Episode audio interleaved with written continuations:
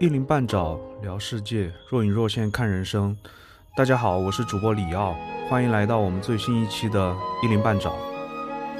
这次我们是和在上海的 Jumbo 酱爆君进行的一次网络连线，我们想来聊一下中年男人打游戏这件事情。下面就让我们进入这一期的话题。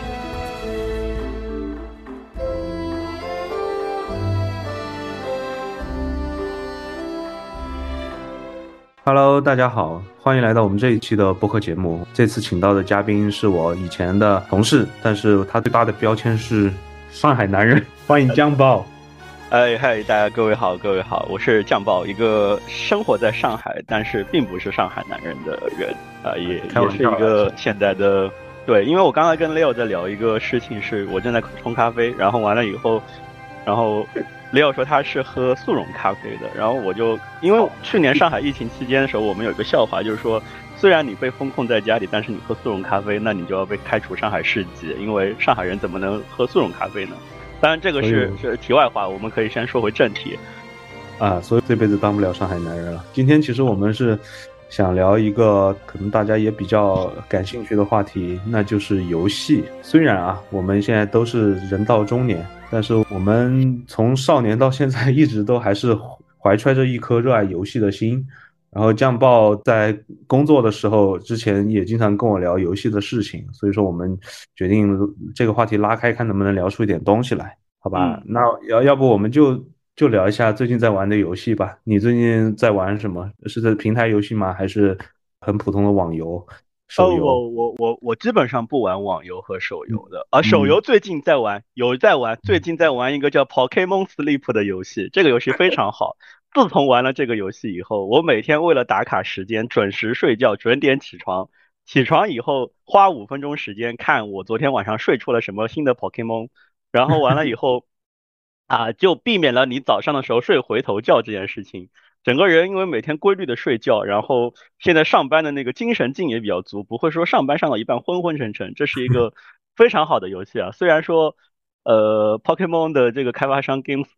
叫什么来着？对，Game Freak，Game Freak 是个垃圾公司，但是这个游戏还是很好的。对你这个真的是戳到了我的痛处啊！我是一个 Pokemon 的资深粉，但是这个游戏我还没有玩，我觉得它就是一个边角料的游戏。有空我可能会也会下载下来体验一下吧，看能不能这个这个很这个这个很诡异，就是在于就是说，其实我的 Pokemon 的正作我没怎么玩过，嗯，我可能最后最玩的最早的是那个 GBC 上面的那个，嗯，那一代就是皮卡皮卡丘那一代吧，就是黄，就是最近不是那个 Switch 上面还复刻了嘛，嗯，然后而且那个时候玩的是那种所谓的就是台湾那边流出来的。字幕都是乱码的那个版本，所以对于我当时来说，我觉得这个是没有什么好玩的。然后后来就是看那个神奇宝贝的动画片嘛，所以整体上来说，我对于 Pokemon 是从头到尾一直都知道这个东西。嗯，但是呢，它的正作我没有怎么玩过，但是它的这种边角料的游戏我都玩的挺多的，什么呃 Pokemon 的那个前两年跟腾讯做的那个类似于王者荣耀的那个游戏，嗯，然后包括就是呃对。呃，皮卡丘大侦探以前在那个主机上也稍微玩过一点，就这种我反而玩的挺多的。然后反而是正作，我是真的没有玩过。我跟你相反的，我基本上就玩正作。你要不还是讲一下你最近玩的游戏吧？对我最近除了呃 Pokemon Sleep 这个是呃最近就真的每天都在玩的以外，呃，其实我很多游戏在我的所谓的叫呃机器里面，然后我开了个头，但是呢。呃，因为反每天很多事情嘛，然后然后就没有怎么去玩。然后最近主要自己还挂念着的是那个《塞尔达王国之泪》，这个是呃我目前大概可能玩了百分之三十的进度。我自己评估啊，就是如果我要整个全部做下来，我大概可能干到了百分之三十的进度。你现在几个小时了？百分之三十的话。我可能一百个小时是肯定有的。我那天稍微瞄了一下，因为我目前只是把四个神庙打掉了，然后其他的东西我都还没有动。嗯，然后呃，因为我的目标，我我是玩上一座的时候，我是把一百二十个神庙全部开出来了，然后主线剧情肯定都是过掉了嘛。然后呃，DLC 的几个挑战我都做完了。那上一座我认为就是差不多了，我就封掉了。这一座的话，我觉得呃，因为这座剧情想比较多，所以有可能呃主线剧情打完，然后我目标可能还是先把神庙什么都打打掉吧。塞尔达这个游戏，呃，或者说荒野之息这个游戏吧，或者是这一代，它不是对你的这种能力啊什么的很考验。对于我来说，这个游戏更多的是一种呃放松，因为就是在上一代的世这个世界设定里面，你其实是孤身一人的，然后完了以后，你只能去碰到就是一些。比如说碰到一些就是 NPC，然后这些 NPC 对你的整个游戏的进程的感受是比较微乎其微的。它确实是就是它的整个开放性给你的感受是特别好的。当时我玩完《荒野之息》以后，我同步在玩另外一个游戏，也是任天堂当时出的，然后叫《异度之刃二》。然后玩完以后，在我通关完《异度之刃二》以后，这个两个游戏给我的落差就是反应差别是非常非常非常大的。《异度神剑二》它的整个游戏是一种很嘈杂的、很热闹的感觉，就是你在放任何招式的时候，周边有无数的人在那边啊，各各种喊招式啊什么，就像无双无双一样的。哎，对对对对对，就是很日式，非常日式，就是你非常热闹，甚至于你像在看一个动画片或者什么。通关完《异度之刃》以后，然后我返回到那个《荒野之息》的时候，一个巨大的落差感，就是这个游戏里面除了风声，除了小清新的音乐声，除了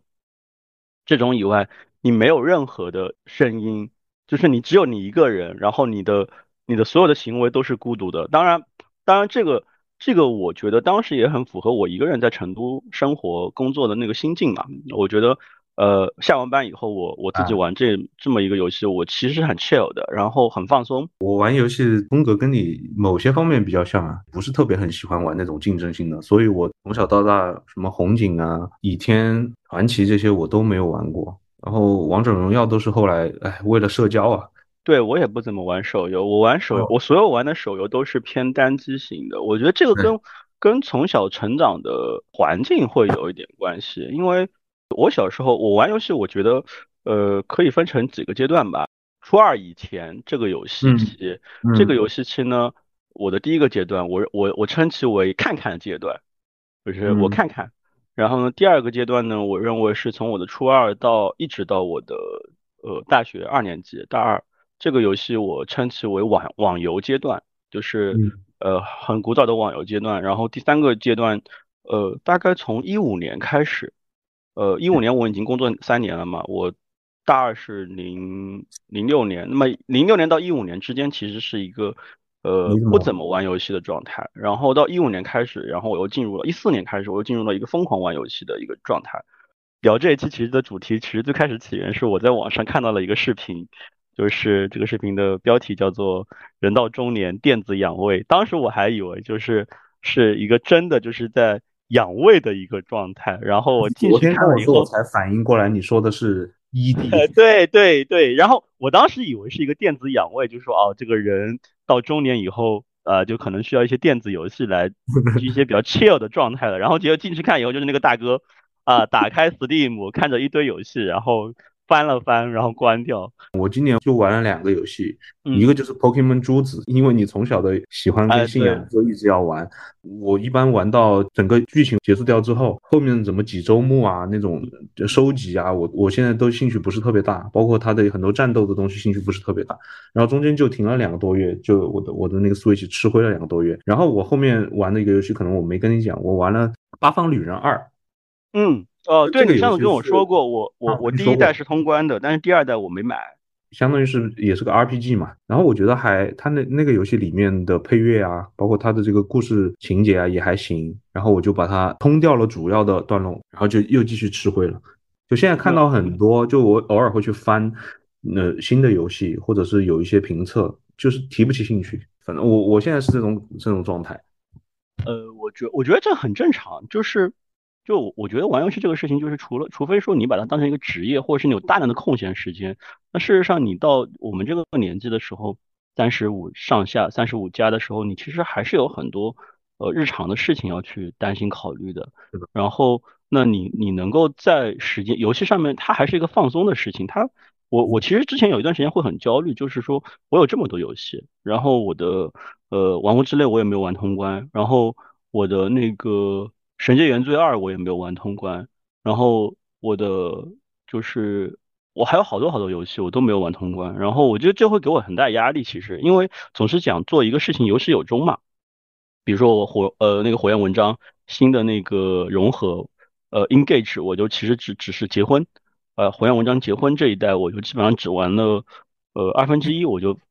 放在那儿了。对你，然后你说到火焰文章，你这个游戏我当时还犹豫了一下要不要买，因为我是玩了上一代那个风花雪月 Fire，对对，风花雪月，而且我还买了它的无双。我真的觉得这种无双类的游戏是真的很很很养胃。我我后来发现无双这个游戏就是一个套路，然后套不同的主题，对就套对壳嘛对。对，就是而而且你玩的时候你都不需要动脑子了，就是对对对对，就就跟选定一个角色你也不换，你不不动脑子。对对对对对，就是就是玩游戏这个事情，我认为就是呃，现在这个阶段，首先你能够匀出来一个时间玩游戏就已经很难了，呃，其实比较少。然后嗯，在你反过来你要坐在这个地方，然后你要有一点心呃心思打开这个游戏，你其实还是要把自己隔绝在就是你平时上班啊、工作啊、现实这个环境之外，然后再开始全身心的投入到一个游戏，而且。它其实对于你的投入程度要求还是有点高的，这是为什么手游现在很多人很会很喜欢，因为碎片化的就是时间投入在里面嘛。但是就我们俩，我觉得其实都是属于主机型或者是就传统的单机型的游戏的玩家。是的那么这种游戏它本身的娱乐性可能没有手游纯粹的娱乐性没有手游那么大。当我坐下来我说我要玩一个游戏的时候，其实我是要做一定心理建设的。我我会想说，这个游戏一开，我可能就是一个小时进去了，两个小时进去了。那我这一两个小时，我今天是不是还要有有班要加，是吧？然后我是不是家里还要打扫一下卫生？我是不是呃为明天上班我还要准备点什么东西，或者是明天家里有些什么事活动啊，或者是家庭的一些事情？这种类型的游戏，一般一玩起来，就可能你连续那几天，你脑子里面都会，就你玩进去之后，对对连续几天脑子里面都在那里面，所以说你你每次都会想着我要拿几个小时出来要去做这个事情，而且我们玩的这种类型游戏，它的世界观你要重新去建立，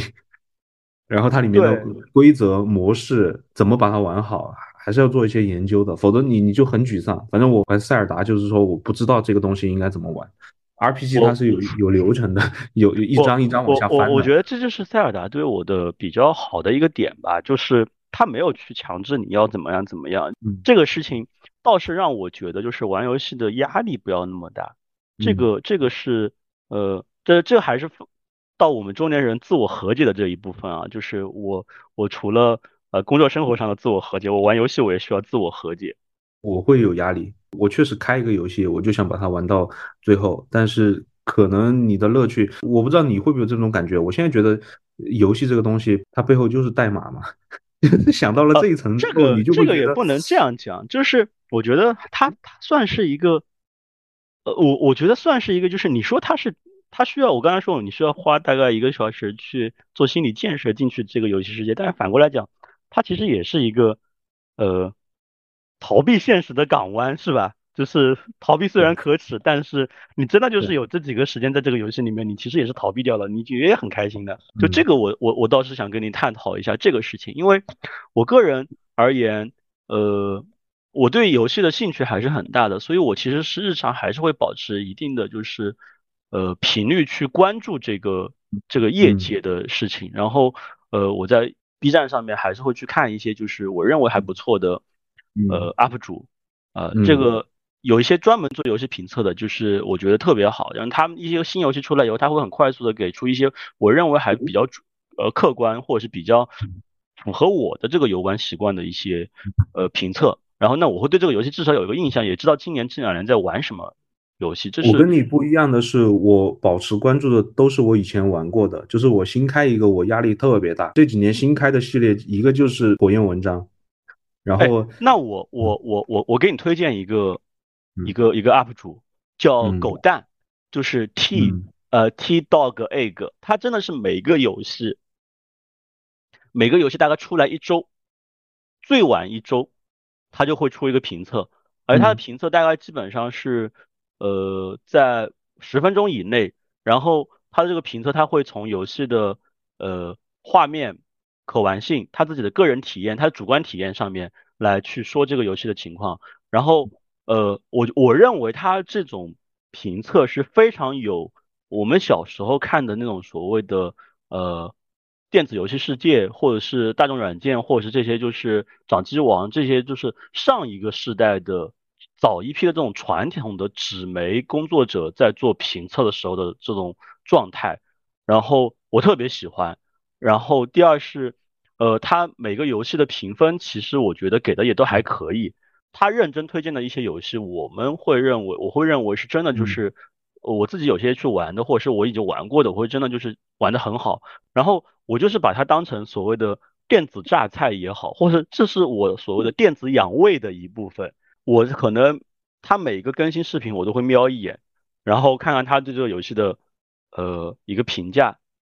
但是你你玩不过来的呀，就是我我发现有些人还我会知道这些游戏。比如我以前有同事，他看视频都可以看得津津有味，他看人家的直播视频都不是这种解说视频，就是游戏的直播视频。这个是我这是我说的第二部分，就是我会我也会看直播，我会喜欢看那个就是有一些呃专门玩小众独立游戏的一个 UP 主，呃，这是我要给你推荐的第二个呃 UP 主，呃，这个大哥叫迷之声。就是谜语的谜，呃，这个很出名了，很出名了。就是迷之声是一个，呃，是一个 B 站上的 UP 主，但同时他是一个独立游戏的，或者说游戏翻译的一个翻译者，他是应该是英语英语专业背景出身的。然后完了以后，他自己现在也是就是各种独立游戏展会的呃评委啊或者什么，他他的直播，他在 B 站的直播是就是各种独立小游戏。基本上没有大游戏，然后，然后这些游戏可能甚至于就是现在还没有出，都还是测试阶段，然后或者是没有中文版或者什么的，就给他，然后他水平也不是很高，然后我会去看他玩这种东西，就是，但是我不会天天追着看啊，他每天直播肯定我不会追着看，就是啊看了这个游戏，我觉得画风还可以，或者这个还不错，我就会瞄一瞄，看看他的玩这个游戏是什么，而这个游戏如果觉得还可以呢，我就放到心愿单里面，然后这个时候就会出现。我认为一个还不错的点就是很多独立游戏是它的强度没有那么大的，它不像我们玩的三 A 游戏或者塞尔达或者是赛博朋克二零七七这种，就是给你很大的精神压力和心理压力。就是这种独立游戏，然后你今天玩一玩，然后体验一下，然后就放在那边了。因为独立游戏它本身的它都是某一个点特别亮点嘛，你感受完那个点，我就可以不管了。那你其实花大部分时间玩的还是就你平就刚说的那几个嘛？就主要还是会主会有一个很主攻的，然后其他的就是边角料稍微试一下，然后。但是我认为这个，我认为这个边角料就是我电子养胃的一部分，就是你你你去调节或者是你的一些小零小零嘴、小零碎，这些我觉得对于你会保持持续性的去关注游戏业界，然后去对游戏有一个有一个认知是非常重要的。因为现在跟以前不一样啊，像我们小时候，我还可以去每每个月的去买那种电子杂志嘛。买游戏杂志，掌机王啊，啊，电子游戏世界啊，呃，为电子呃对，然后然后这些东西，然后包括大众大众大众软件啊这些，就是你小时候你还会去买这些东西，一一个月买一次嘛，然后就算你不买，以前有书报亭，然后学校的书报亭路过，哎，这个封面这个游戏看起来不错，我就买，买回来以后你就会翻翻到就是有其他的游戏在里面，那你就顺便就会了解了。你包括我们以前去了解什么呃博德啊，包括我们以前去了解呃叫老头滚动条。对吧？就老滚这些游戏，其实都是通过这些杂志，因为你自己没有主动去，你不会去很主动的说知道这个游戏是有这个游戏有那个游戏，这个我觉得是，我一般确实是很无聊的时候，我才会去翻几个比较热门的游戏的测评出来看一下。但是让我要下定决心去玩的话，我现在确实要建立非常非常大的这个心理。我真的我会建议你去关注几个这样的 UP 主。呃，T Dog Egg 就是狗蛋，还有就是迷之声，真的这两个我认为是比较有趣的一个部分。然后我会持续性的知道最近有些什么新的游戏。呃，第二呢就是呃，我会因为我前年买了一台，我自己配了一台电脑，然后我配了一台新的主机，然后完了以后我的 PC 现在相对性能还可以嘛，我就我就买了一个 XGP，就 Xbox Game Pass，这个我认为是非常好的一个东西。首先啊，呃，我当时买的时候是七百块钱人民币三年的会员，然后完了以后，它大概库里面嘛两三百个两三百个游戏，那包括微软出的第一方的游戏，包括贝塞斯达出的第一方的游戏，然后包括 E A，它是老游戏打包了。呃，不是不是，它是这样子，它有一部分是呃经典游戏在这个库里面，比如说贝塞斯达所有的游戏，比如说什么辐射啊、雷神之锥啊这些东西，它都在里面，因为贝塞斯达被微软收购掉了，所以这些游戏永远都在里面的。然后第二部分呢是呃微软自己新出的一些游戏，就是微软这两年前年吧，就是让让大家见识到什么叫什么叫超能力。他大概那一年买了二十十九到二十几个游戏工作室，然后这些游戏呢，一旦有 PC 版或者是 X 呃主机版，它会在第一时间上 Xbox Game Pass 去 XGP，然后完了以后全免费，全免费，就是就这个是很猛的。就比如说光环、光环五这些，我都是就是 XGP 上第一时间玩的，不花钱。对我来说不花钱，主要是比如说天外世界这些东西，我都是就是直接就是，他只要公布，然后上 XGP，我就直接可以玩，然后没有什么压力的。而且这个点就是说我说的第二个点，比如说你去看狗蛋的视频，你去看迷之声的视频，然后或者看一些关注一些这种独立小游戏的东西，有很多这种就是大概是十个小时以内体量的独立游戏。就是有点像一个周末的下午，然后女朋友不在家，然后老老婆小孩都不在身边，然后你就可以玩。就是，嗯，这个是我我我我去我我可能在 XGP 上面，我大概可能玩两个大作，然后玩一些这种游戏，然后你就首先这七百块钱你就回本了，然后完了以后你随时有一些小游戏在里面，你可以可以玩。这个是我我比较喜欢的一个点。比如说那个 B 站其实也做游戏发行嘛。他们也有一些游戏最近上了那个 XGP，是一个横版过关的，就是格斗游戏。然后这个游戏可能整个主线主线剧情也就是五个小时，然后我可能打了已经有呃四分之三了，就这样子的一些一些游戏，就我觉得很好，就是它也而且画风各方面都有的，有一些可爱型的画风，治愈型的，有一种音乐类型的游戏，有一些就是备受大家呃赞誉的，比如说叫吸血鬼复仇者这种就是 roguelike 游戏，嗯这种游戏呃真的就是。XGP 是一个非常好的平台，就是你只要买了，不后悔，绝对不会后悔。所以我现在对于，因为这个点，我现在对于 Xbox，呃，就对于 PS，买一台 PS 五，我其实也没有什么兴趣了。我觉得进入这个时代以后，PlayStation 或索尼没有什么让我真的就是有购买欲望和冲动的游戏了。已经，我反而不如去买一台 Xbox，然后有大量的游戏。我我想玩这个玩这个，想玩那个玩那个，就是反而是是对我来说说比较好的一个选择。这是我我个人觉得就是对我比较好的，就是 XGP，我绝对推荐你去了解一下这个东西。你不一定现在买啊，它应该有点像就是 Switch 里面它有时候也会出那种对古早游戏的打包，然后免费上平台。对对，它其实 Switch 和索尼现在做订阅型都是模仿索呃微软的这个 Xbox Game Pass 这个类型，但是它不仅仅是呃订阅型的东西，呃不仅仅是古早游戏，比如说比如说接下来呃有些游戏，比如呃备赛的那个星空，今年呃年度游戏的最佳竞争者星空，还有就是收获日三 Payday Three，然后还有就是这些游戏呃在 XGP 上都是第一时间免费玩，只要你是会员。那么一个星空正版的星空，呃，应该是要四百多块钱的，呃，两百两百九十六，两百九十八，我刚刚看了一下，两百九十八，这一个这一个两百九十八，你玩下来你就不要钱了，基本上你你玩两个这样的游戏你就回本了，而且还有大量的其他游戏给你，然后当然它也有一些游戏就会出库啊，比如说最终幻想十五是在 Xbox XGP 上玩的，它也在里面，对的，它它是一个很大的 IP 啊。他有一段时间把《最终幻想》一到十五全部上掉了，嗯，然后 PC 只要有 PC 版，它都在上面。然后《最终幻想》十五我是在 XGP 上玩的，但是我当时玩的时候，它是还有两还有一个月就要出库了，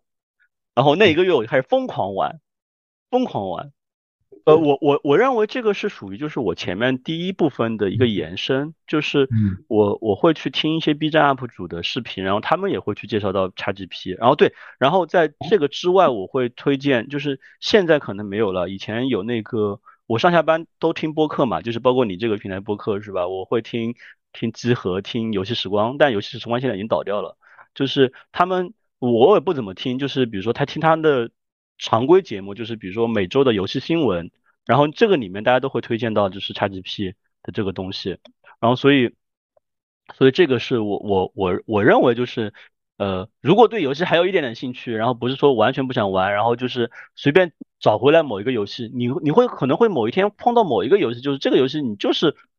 哎，吊起了你的兴致，就是治治好了你的呃 ED 是吧？你就开始进入一个养胃的状态，这这个是我我我我觉得特别好的一个东西。哦，可能是我们到了这个年龄，对于这种游戏带来的刺激的阈值变高了。导致可能你就很很容易就电子养胃嘛，排一排游戏在那儿打不开，还是说确实是游戏这个产业它里面的呃开发的这些内容这几年创新不够？就是我总觉得好像都是在卷卷，比如说卷硬件的效果啊，卷它的这个游戏流程的复杂程度啊。你你看那个一个手柄以前就左边四个右边四个，现在估计一边都都扩容了两倍嘛。有没有那种很就突然就耳目一新呃非常创新的这种游戏？还是说真的是我们的心态的问题？我觉得我我个人来说，我觉得我是感受到了一个，比如说我们我前面讲，我说我从大概零六年、零七年开始不怎么玩游戏了嘛，嗯，然后一方面是我个人的学业，然后呃就业的压力的问题，然后包括经历，然后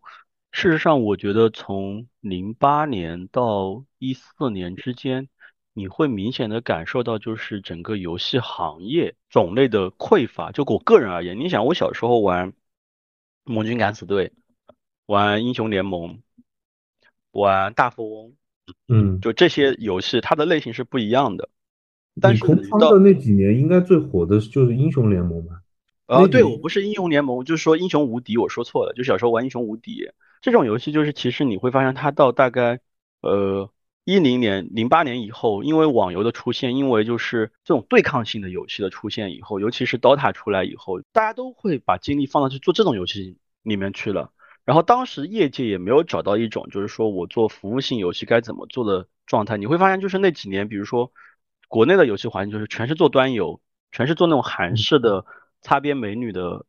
游戏，当是吧？端游，然后就是要不然就是传奇的变种啊，要不然就是魔兽世界的变种，然后。整个环境就是在在我个人的那段时间，我是提不起兴致的。然后那在那段时间，就我们小时候从头到尾一直玩的那些游戏，比如说《暗黑破坏神》，《暗黑破坏神》当时已经没有了，就是已经很多很多年没有出新作了。一零年左右的时候，你没有暗黑玩，然后完了以后，呃，出现了一个叫《火炬之光》的一个替代性的游戏，嗯，呃，包括当时的所有游戏呢拆分，然后所以整个在那个时间点上面，那个时段上面，我个人会觉得就是。呃，我其实没有什么很大的兴趣去玩游戏。我那段时间游戏也是缺失，因为我那个时候也是读大学嘛，宿舍呀，然后一层楼的男生全都是玩 DOTA。我对那个玩意儿没没兴趣。我记得我那个时候开了一个新游戏，就是那个《空之轨迹》，当时觉得还还空轨空轨还有点意思。它它好像是两部都还是连起来的，你上一部的存档可以带到下一部去。是是是。但那后面就是三国杀就开始风靡了，然后我就玩。说到说到那个东西也不是游戏，对吧？说说到三国杀，我额外讲一讲，我们当时就是我跟我对面三个寝室，我们从大我因为我们学设计有大五的嘛，我们大概从。大四、大三下开始，大四、大三、大四、大五，然后连续三两年半，每天晚上熄灯以后开，呃，我们学校熄灯的，然后我们每天晚上熄灯以后开那个充电灯，就开那个应急灯，然后玩三国杀，从十点钟、十点半一直要玩到一点半，每天晚上玩。我们甚至于我有个同学，我对面寝室有个同学是后来做到了那个去那个油卡油卡的那个。官方论坛里面做了个版主，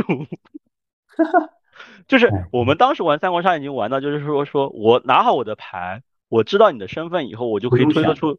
推对推测出你所有的动作，然后然后就是到最后我们就是开始玩玩各种阴的嘛，就没有人按照正常的牌玩了，什么忠臣跳反啊，然后什么奸臣装中啊，然后就是就是所以我后来到呃我到欧洲留学的时候，然后当时组织那个。呃，第呃当时的那些留学生同学，然后一起玩那个三国杀，然后我跟他们玩了一把以后，就再也不想跟他们玩了。我觉得就他们那个反应速度太慢了。我主要还是在 online 上玩，就刚你说的那个状态，我们也是就坐在床上，就是我们我们是上下，就就下面是自己的桌子嘛，上面就我们四个人就坐在床上，都打开电脑，然后进同一个局，也是这样玩。但我玩那个三国杀，人家就觉得我性格就非常就争强好胜那种，就每次都因为比如队友的一个失误，争得面红耳赤。就比如说我同时还有个朋友，每次都跟他吵起来。其实我们私下关系很好。这就是这就是后来我就是这个原因。对，这就是我们刚才说，就是你玩游戏的时候，呃，你为什么现在打开一个游戏，你会你会比较有压力？呃，其实也是当时你可能性格上面你也有希望，就是说，呃，这个游戏我一定要做到白金，比如打 PS 的游戏，我一定要拿到白金奖杯，或者是我打 Steam，我最好全部要。对对，我我希望我要全成就，就是我每次玩游戏的时候，我会跟自己说啊，我这个游戏主要就是主打一个看主线，结果这你还是不停的会去把支线去铺支线的东西，这个是我觉得呃呃心态上可能或习惯上，这这个，但是我觉得这个地方就是需要中年人自我和解了。然后呃反过来讲啊，就是我们刚刚说的就是游戏环境、游戏类型的，我这么多年就是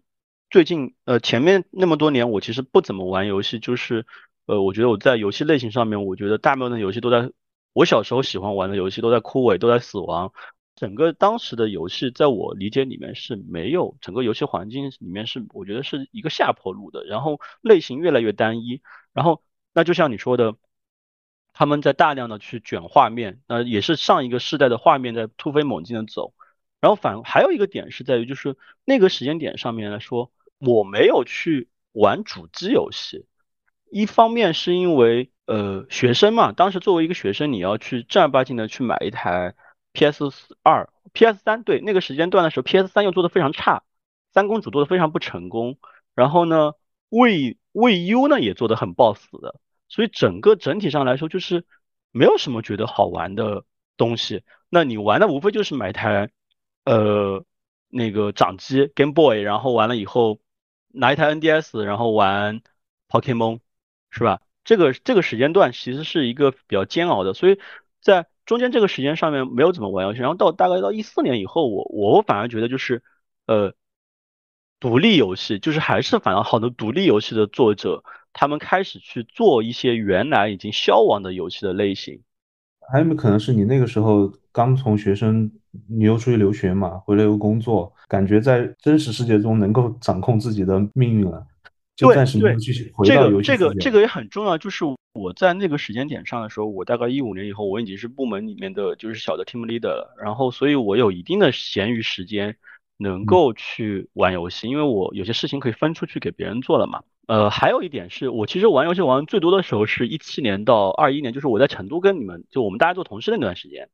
因为那段时间我们。我已经我的身份从一个乙方变成了甲方，然后完了以后，我有大量的空闲时间，下班以后一个人在成都，我就开始玩游戏。我我再加一点，就是在这个时间点上面的时候，刚好任天堂发布了 Switch。对我我就想说，是刚好 Switch 出来了之后，其实又带火了一波可能不怎么玩游戏的人，又又重新玩游戏。我我认为 Switch 是真的，就是呃，很大程度上 Switch 是拯救了我玩游戏的这个状态，因为它确实是以一个。游戏性的目标在做游戏，它不是说我给你做一个互动电影啊，或者做一个什么东西。我要去看一个互动电影，为什么不去看一个真的电影呢？是吧？而且它把你的游戏的场景打开了嘛？你以前玩那些主机游戏，你得坐在家里面嘛？你现在其实对对，到哪个地方你出差飞机上都可以玩，对吧？我我对我大量的游戏的时间都是在高铁上，在飞机上。你也知道我那几年做呃拓展业务，然后每天都在外面跑嘛。然后那但是我到了外地以后。呃，其实我们到到后面的时候，你会发现，其实你真的去做业务拓展，其实也没有那么多应酬，没那么多酒喝，你就到一个地方跟他们开好会，第二天早上准备准备，然后再开第二天的会。那中间这段时间你就是玩游戏的。你在飞机上三四个小时，尤其像我们去乌鲁木齐当时出差，我从上海飞过去六个小时，或者从成都飞过去四个小时，那这个时间你是在飞机上玩游戏啊。我之前学生时候没有也没有钱去买那些嘛，工作之后我先买的一台是破解版的 NDS。就玩那个 Pokemon，呃，我现在还有一台 NDS，是我是我弟弟给我的，我的还在，但是因为他游戏一般偷跑嘛，我偷跑不小心就连了一个网，啊，就被 ban 掉了是吧？然后就被 ban 掉了，就再也连不了。但是我我我好奇问你一点啊，就是呃，我们我们的成长经历肯定是势必会玩很多这种所谓的呃，我们叫破解游戏或者是祖国版游戏，然后但事实上，你你你到这个年纪以后，你会去补课吗？就是补票吗？你指的补票是补什么？以前没有玩到的花钱啊，花钱我不会，我不会，我就觉得还好。以前大家都玩那个破解版的，就以前我玩论坛的时候，能买正版的人很少。我可能是因为我们家是做设计这一块的，我父亲是做设计的，然后对于你比较在乎版权是吧？知识产权，它它有一点点就是还是有一点点的这种呃氛围吧。然后呃，我的魔兽争霸是正版的，嗯，魔冰封王座的资料片是正版的，然后我的仙剑一、仙剑二、仙剑三是正版的，真的就是那几个盒子还在我家里摆起的。我的对补票的逻辑是说，只要你这个 IP 一直在，而且你一直后面有新的东西出来还不错，我后面绝对会就是每一版我都会买。如果股票，比如说它呃出了个新的平台，然嗯后比如轩辕剑，轩辕剑出了个嗯新的平台，然后完了以后，呃，比如在 Switch 上出了个轩辕剑，然后你刚好你你你你你对这个游戏是有好感的，然后嗯它又有个新的平台，可能加了一点点新的机制，然后你嗯会买吗？应该会，就真的是我现在这个节点，我对它还感兴趣，他做的东西还能吸引我，我会买。但如果确实啊就就已经不行了，那可能不是。就比如说《赵云传》这种，它现在不是也要出一个新新的版本吗？啊，对对对，对对，这种我可能可能会买，因为那第一次玩那个方格游戏，后来《三国志》啊，第一次玩这这种战棋类的，就可能可能会买再去体验一下，因为你那个时候是有记忆的嘛，就小时候玩的时候那些记忆嘛。但如果是往前去买什么珍藏版的那些东西，我可能不会。啊，这个我就不至于，这个我现在对很多东西，我就我我的态度就是它过去了就过去了，就很多东西都会消亡的。你看，你看那个 Pokemon 动漫小智都退休了，对吧？它就消亡掉了。然后我现在对于这个东西没有那么没有那么大的执念。但如果它这个 IP 一直在做下去的话，它做的再烂，对吧？你看我们每次骂那 Game Freak，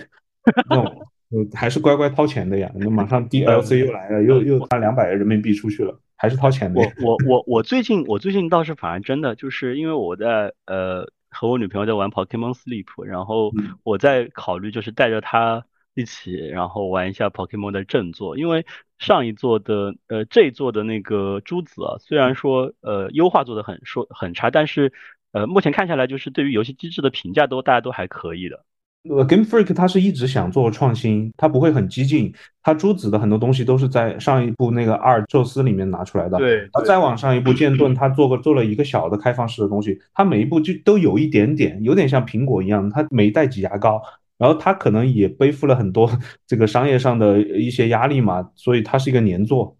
就是你对它就是就是因为任天堂自己家里又有那么多良心的其他的嗯良心工作室，然后当我看到嗯 Game Freak 的时候，我就觉得很难受，我觉得这你怎么能这样子？你还是不是任天堂的企业？然后后来想想也不是，他毕竟是 TPC 嘛，不是任天堂本社的那些人。他那些 MOBA 那些东西，我就觉得很反感，你不就直接玩王者荣耀算了嘛。哎，没有，还非要我我真的玩玩过，因为因为我我不太喜欢手机上搓玻璃，所以我在啊 Switch 上反而认真的玩 就是过。Pokemon Unite 嘛，好像是叫对对对，我昨天晚上，我昨天还在考虑，我说要不要下下来玩一下。嗯，然后对，就我们我们说回来这个电子养胃这个事情啊，就是前面我们说了，说要就会看，我给你说了几个 UP 主嘛，然后或者说了播客电台，像集合啊这些，然后可以听一下。其实，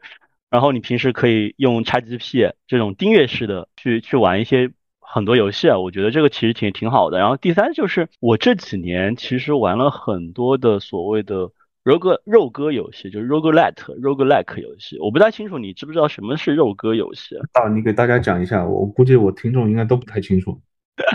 就肉肉鸽就是那种，就是你进去以后每一关每一关的内容都是自动独立、自动生成的，都是不一样的，完全不一样的。然后哦然后它可能每一关的游玩时间其实跟手游很像的，但是可能就十几分钟。你如果死得快的话十几分钟，然后死得慢的话呢，可能半小时。然后呢，到后期可能就是一个小时这样子的一个一个状态。然后这种游戏就是真的就是玩一局可以放下来，就不会像我们前面讲的，就是那种说，呃，我有一个小时、两个小时的时间，然后一定要在这个游戏里面。类比到看剧就是单元剧嘛，每一哎，集对对对，它很像单元剧故事嘛，对嗯，对，它很像单元剧你就。你然后就没有那么大的负担，对吧？一开就二十集，还有好多季，你开了就想把它看完。而且肉鸽有新鲜感嘛，就是你每一局，而且现在相当于 roguelite 游戏，就是肉鸽嗯分两种、roguelike 就是你死了以后就啥都没有，完全从头开始，嗯然后有一种是 roguelite 游戏，就是你会继承一点什么东西，比如说能力啊，或者是买买买钱啊什么的，这种这种游戏就是，呃。你你你会你会每一局会有一点新鲜感，而且你每一局可能因为上一局你的继承一点东西，然后你能力会不一样，然后就有一种比较新的体验。呃，我这几年玩这种其实玩的比较多，就这种其实也很杀时间。就虽然你刚才说了单元剧，呃，看起来是单元剧，然后完了以后你你玩了这一点你可以跑了，但事实上你玩了这一局你会手一下就点到下一局，就像玩文明一样的，就是一一局文明，然后下一局文明，再下一局文明，然后天亮了。嗯。就是就是就是我会玩很多这种独立游戏，因为前面提到就很多独立游戏可以玩，然后完了以后，独立游戏里面有很多这种肉鸽肉鸽游戏，其实也挺好玩的，像杀时间一样的，就是你去玩这种游戏。然后，呃，我我我这两年玩的比较多，什么 Loop Hero 循环英雄，然后哈迪斯，都是这种类型的游戏。这种类型游戏其实，呃，你给我的压力没有很大。我们前面说你中年养胃的异地的状态是因为你压力很大嘛，然后这种游戏对我来说压力不是很大。第二呢，就是我可能会玩一些类似于无双类的游戏，这种游戏其实在我看来跟肉鸽游戏也很像，就是单元剧型的，一节一节的。前两年不是那个塞尔达出了那个塞尔达无双嘛，然后还有火焰纹章无双，然后我都玩，就是一局，然后不动脑子，然后这个就是比肉鸽游戏还要不动脑子，就是一路进去爽爽完就结束掉了。然后在无双游戏我也会有压力的，你要去考虑你这个呃角色的能力值啊，你要去拿不同的装备呀，你又想挑战一下，它里面有难度嘛？什么地狱难度就一般五个难度嘛？你一般又不想玩最简单，我后来也放弃了，我就玩最简单的就通关。对，你看因为网上那些视频都还有什么就无伤过关，就到这种程度，你玩个游戏卷成这个程度，我我我跟你讲，就是这点反而反映到除了中年游戏养胃以外，我们觉得我觉得对于中年人。就是我觉得我们可以以后做一期专门讲，就是说中年人怎么样放下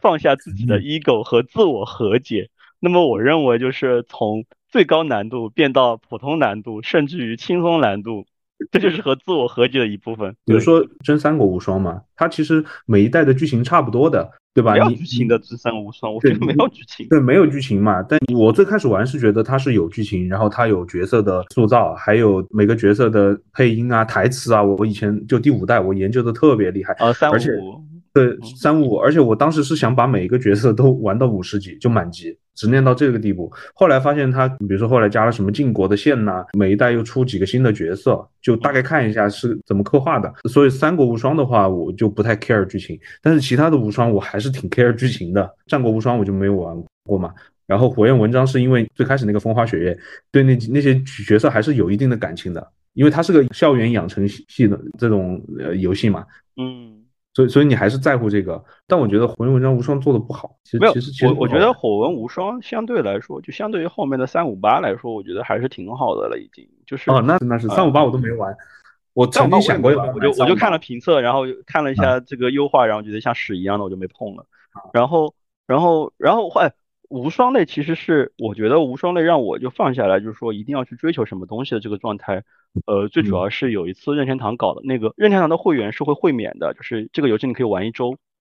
然后有一次就是做了无双的会免，然后我那一周时间就真的就是只只过剧情，然后把那个剧情打通掉了，然后我就结束掉了。然后我那那时候因为打通完了以后，那一周过了，他那个无双的应该是火纹无双还是塞尔达无双，火人无双吧。然后它不就是那个游戏你就不能玩了嘛？然后我又不我又不会掏钱，然后我就觉得哦这个游戏我通关了，然后而且是普通难度，我很爽一路爽过去的，然后我又没有掏钱，然后这种状态其实就跟你买了一个游戏然后通关卖二手卡带，其实我觉得状态是一样的，就赚了个体验。啊对对对对然后那段时间但是因为玩无双游戏你是很放松的，你没有什么压力，就是你一路砍刀切菜嘛，就是看看这一局能不能砍到一千个人。然后，然后这种状态其实是挺好的，所以我到这两年，就是我到我对于游，尤其是去年的时候，整个游戏行业是一个小年嘛，就没有什么三 A 大作或者是什么值得玩的游戏。然后去年我我有一部分的时间都是在玩这种，就是呃循环勇士啊这种，就是单元型的，然后可以玩一会儿就跑的游戏，这个我玩的比较多。我觉得这个也是。就是你一直在维持一个就是游戏的呃习惯吧的状态，因为我还是有点担心，就是说，呃，我毕竟喜欢玩游戏，到这个年纪了，你你你可能就一会儿不玩游戏，你就太长时间不玩游戏，你就是慢慢的就不玩游戏了。我在结束掉八方旅人之后，我那个时候是觉得我又花那么多时间在玩游戏，然后就你会有一种罪恶感是吧？自己有罪恶感，但是虽然没有玩那个游戏之后，我的 Switch 就生灰了。如果是十分钟、二十分钟这种时间，你你会玩吗？就我会拿出玩那个三分钟一局的《荒野乱斗》，就很很无聊的一个游戏。它是那种输了就扣奖杯，赢了就加奖杯。其实你完全完了就跟打麻将一样，你打去打来，其实输赢没多少的，但时间就过了。其实也会罪恶。但是荒野乱斗我玩过，我玩过。我我我后来会发现一个问题，就是我玩游戏会上瘾。就是我如果玩荒野乱斗，然后我上班的时候我就开始摸鱼，然后我一旦摸鱼，我就考考虑打开这个东西。我就我我就是，这个是这是我第一的问题，所以我不太就是呃玩手游。第二是我我我觉得手游太烫了，就是现在手机呃芯片搞的手游很烫的，然后我我就觉得老是要充电什么太麻烦了，所以我我比如说三分钟时间呢，我可能就刷一下。新闻啊，或者是什么，这个我会做，但是手游玩的比较少。然后第三是我现在觉得就是，呃，我不是之前玩那个 Pokemon Unite 吗？嗯。啊，腾讯做的游戏是真的啊，各种红点，各种呃，这个地方要，嗯，这种地方什么给你两个券啊，那个地方给你两个什么徽章啊，然后这种会给我很大的压力的，就是。啊，我是不是要把这个点点掉？我是不是要参加你这个活动？我是不是要，是不是要这样？是不是要那样？然后我我就对手游我会有一种压力。然后像 Pokemon Sleep 这种，我就觉得没有压力，是吧？你就睡觉前点一下，早上起来收一下，然后中间嘛我完全不管的，还是看人的。我跟你讲，你们这帮宝可梦玩家哦，真的太可怕了。我为什么当年就是对于宝可梦振作没有那么大，就是因为我身边有两个玩宝可梦的，每天都在看各种数值，然后一个宠物不停的抓，不停的抓，不停的抓，然后我就发现我玩宝可梦 Sleep，然后就是也身边也有也有人，他还加了个群，然后那个群里面就每天说啊，我今天。这个抓了个什么宠物？有没有闪？这个宠物的技能是什么样子的？这个就很可怕，我觉得。就是最大的可怕就是我要把图鉴收完，就是它有那么多，我要开个全图鉴，就到此为止。然后可能就培育几个，他们里面讲种族值嘛，嗯，最高的几个就就来战斗。但我战斗也很菜，觉得很奇怪。我就是现实生活中我认识的身边的人没有人玩这个的，但是到网上一看，这个群体很庞大，我也一直不知道为什么。就是比如说像你，你不玩它，你你就是因为这个原因吗？可能可能是因为我们自己本身现实生活身边的人，就像我们前面讲的，到这个年纪了，然后大家的精力啊各方面都没有都没有在那些地方。因为比如我也认识，就是我身边有些原来的老同事啊，就是就是一直买游戏，但是真的没时间玩。嗯，就是新出的游戏他都买。嗯，然后 PS 四、PS 五也买，然后新出的游戏他都买，但他其实是没有时间玩，而且随着他现在就是级别越来越高，在公司的职务越来越重要，他是真的一点时间都没有的。嗯，我奇怪的点是我小时候身边也没有这么多人玩，而且在我心里面，我自己会觉得是还是有点幼稚，就他这个不能，这个不能，你你你就他其实火起来应该是因为动画，对吧？九八九九年那个引入在地方卫视嘛，就开始播嘛，我也是先看到动画。然后才才知道有这个游戏，然后那个时候就模拟器上玩嘛，都是翻译的名字都是乱七八糟盗版的，但觉得哎还还还还不错，以前没玩过这个呃这种类型的，我玩一个东西我会对它有执念，包括我现在三国杀 online 我都会每天点上去把那些点掉，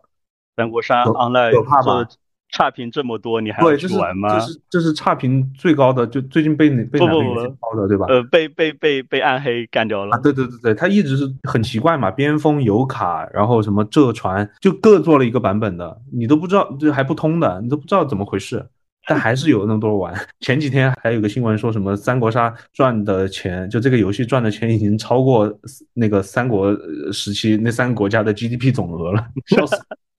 所以，所以其实，其实还是最后还是我觉得，嗯，我我现在的方式就是去关注越来越多的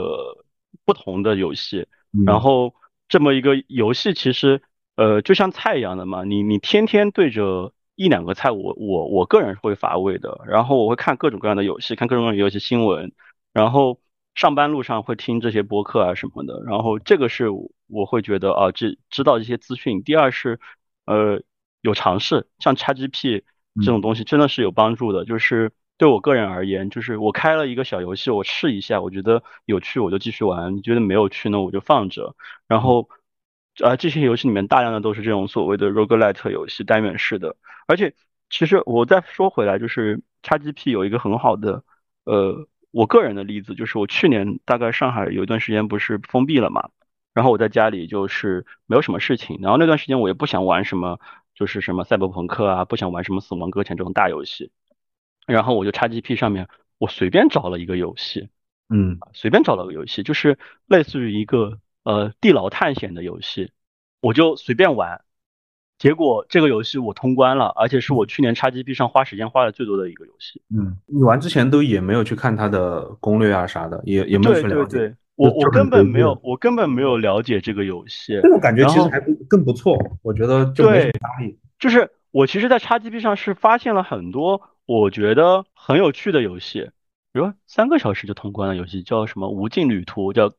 Carto，Carto，C-A-R-T-O，就这种游戏很简单，就是我我我买了 XGP，我就点进去啊，这个游戏是一个 chill 的游戏，我就点玩完了以后，哎，我觉得这个游戏很有趣啊，这个世界一个很很类似于绘本故事一样的，那么我这一个下午就很愉悦嘛。然后，然后，所以，所以我我当时我跟你推荐说，你你要你你也可以想办法去搞一个 XGP，真的。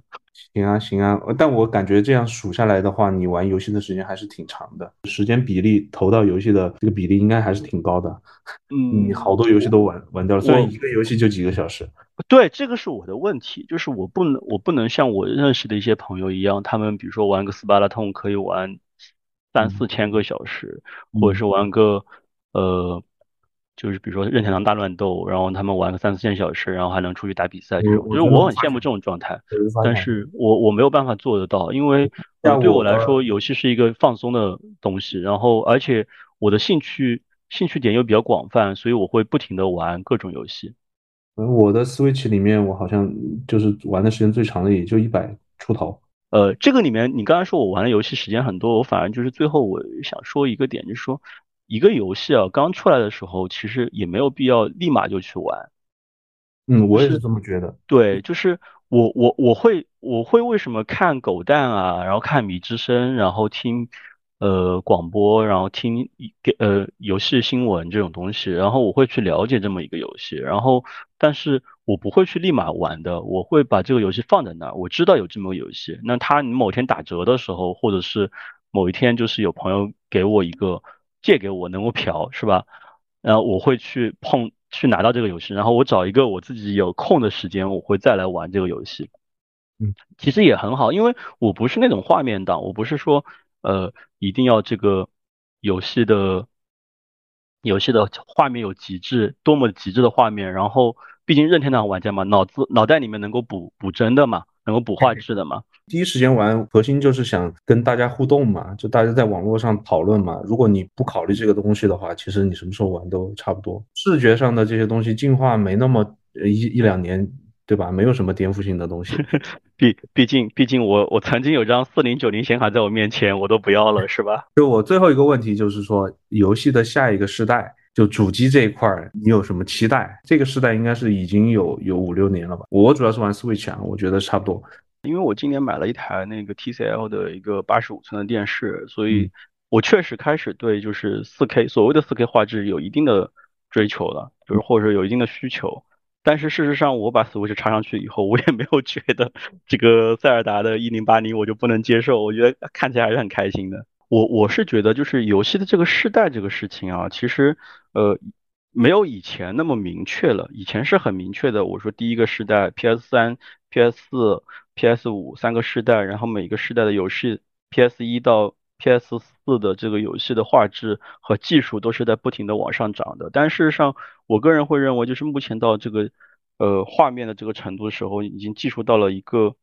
一个一个一个一个点，这个点就是你技术再进化，其实我感受也不太深的。这个身边的人会比较，我身边有那种明确的，就是他看到一个 Switch 里面的画面，他觉得这个画面做的好真啊。然后他看到一个 PS 四的画面，他会觉得哇，这个也很真。但他没有去感知到说我的 PS 五里面的画面会特别真，反而就是为什么我们大家都喜欢任天堂的原因，就是说你这个游戏。的游戏性是要好的，你要不然就是游戏性好，要不然是剧本占一头特别好。然后我反而对于就是画面表现力这个事情，我觉得就大差不差就好了。包括我自己现在的呃玩手游或者是什么，我甚至于会开个低画面、中画面，那当然为了省电啊。然后所以下一个时代，我我我我会比较期待，就是各家能够出更多的好玩的游戏吧。至于这个机器的性能，你能够做一个四 K 六十帧稳定在这个状态下面就差不多了。至于光追什么的，我对我来说影响不大。然后当然当然就是如果是吧，古古川俊太郎，古川俊太郎同志能够好好的给我把 Switch 出个 Pro 啊，这个性能再拉一拉，不要什么跑客什么游戏都掉帧这种状态，我会很开心的，是吧？哎，肯定要涨价呀，下一时涨价无所谓啊，我们中年人什么都缺，这个买游戏的钱还是有的。我我觉得如果 VR 能不能够往后面再做一做，也还甚至于可以，因为我其实家里有一台那个 VR 的设备，嗯，然后我也玩了那个玩了玩了个开头的半条命艾利克斯，嗯，啊，当然这个设备比较早，是那个 HTC 的第一代的那个 VR 设备，所以呃画面其实相对来说差一点，但是我发现的 VR 有一个问题，就是因为现在的 VR 游戏大部分都还是以就是叫视角转换。呃，是我觉得行动方式是一个问题，它的主题大部分还是以恐怖游戏为主啊。然后这是一个我非常不感冒的题材。嗯，我也。然后，然后惊悚类的、恐怖类的游戏，这种 jump scale 性的游戏太多了，对于 VR 来说。然后任天堂尝试做过一段时间的 VR，然后。我觉得他们也没有想清楚该怎么做，所以我不太清楚，就是 VR 这个游戏的方式接下来有没有什么大的发展。如果有的话，在交互上面，我觉得可能会是一个比较成功的一个方式。毕竟我们当年去沉迷魔兽世界，呃，这个东西如果做成 VR 的话，确实会很厉害，是吧？就是像那个电影里面头号玩家我演的那种一样的，你整个呃整个人都沉浸在里面。当然，这个里面我们会涉及到美丽新世界的这么一个事情，就是。另外，你们可你可以再开期 专门讲这个东西。VR，我个人觉得可能还还早，就是他可能做做一些东西都还是试水不成功。但我我就觉得《美丽新世界》就是 Pokemon 的那个世界，就 Pokemon Go 想想那样做，但就我们现在玩不到嘛，想那样做，但我觉得可能那个那到那个终极状态，可能还是还是值得期待的。但但是但是我反过来讲，那个呃。给给 Game Freak 找补一下，Game Freak 其实做游戏还可以，就是他会出一些什么宝可梦刷牙、宝可梦睡觉、宝可梦 Go 这种，真的是真的是就是教小朋友刷牙、教你好好睡觉、教你出门走路的这种游戏，而不是说你妈给我天天坐在家里面变个死宅男这种。拍照还有 Pokemon Go 也是让你自己走路，对对对，就这种我觉得呃，游戏确实还是像 Pokemon 或者是田尻智他们想的那样，就是说。你是要去连接玩家、连接人的，只是说你最后是变成这种对战类的网游，大家在上面互相骂、互相当祖安，是吧？互相祖安，还是说就是大家在一个类似于呃动森啊、p o k e m o n 这种世界里面，大家就是呃其乐融融的，也也是另外一个说法了。这个但是看每个厂商的这个呃态度吧，这个价值观。嗯，对对对对。今天我们节目感谢酱爆。给我们科普了很多，回头没有没有，回回头有时间我们把提到的这些游戏整理到我们的 show notes 里面，大家也可以去。对对，我我觉得男人也可以去试一下。对我们接下来其实还可以再多聊一点，就是比如说游戏，因为毕竟我不是一个资深玩家，但是可以作为一个大众玩家，对于游戏的感官观感啊，啊，或者是我我甚至我应该要去认真的玩一下宝可梦的正作，然后再跟你这个资深的宝可梦玩家再聊一聊。我现在觉得我不资深，我只是觉得有这个情怀。我我在，而且你在我心目中是我认识的就同龄人里面玩游戏应该是玩的最厉害的，接触的面包括你自己能讲出来，我觉得是最厉害的。呃，这个可能是因为我毕竟还未婚吧。好，这个也是一个很重要的因素呢。虽然中年，但是未婚，所以还有精力去看游戏。好好，那我们今天节目就到此为止。哎，谢谢大家收听，拜拜，拜。